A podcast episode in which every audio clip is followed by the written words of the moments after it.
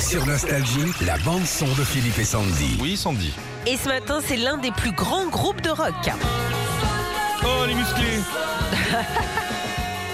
U2 évidemment. La semaine dernière, Bono, le chanteur du groupe, a donné une interview aux États-Unis. On a appris un truc de dingue, Philippe. Il est persuadé qu'il chante mal. Uh, the band sound incredible. Le groupe a un Uh, son I- incroyable. I just f- found the voice very strange. Mais je trouve que ma voix est un peu trop forcée et pas assez macho. And my Irish macho. Et puis, um, mon machisme irlandais était un peu trop lui has par contre.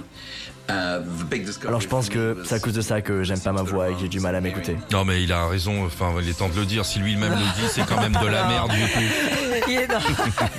Il est très critique en tout cas. Et pire, Bizarre. toutes les chansons que nous on adore, bah lui il les a jamais aimées. Bono trouve qu'il chantait mal, que ça sonnait pas, au point d'éteindre dès que les chansons du YouTube passaient. Ah ouais, c'est un truc d'artiste Au début de the notre car carrière, ça m'arrivait d'entendre nos chansons en voiture, mais je coupais tout de suite la radio. I've been, you know, the color of J'aimais pas entendre nos chansons au début.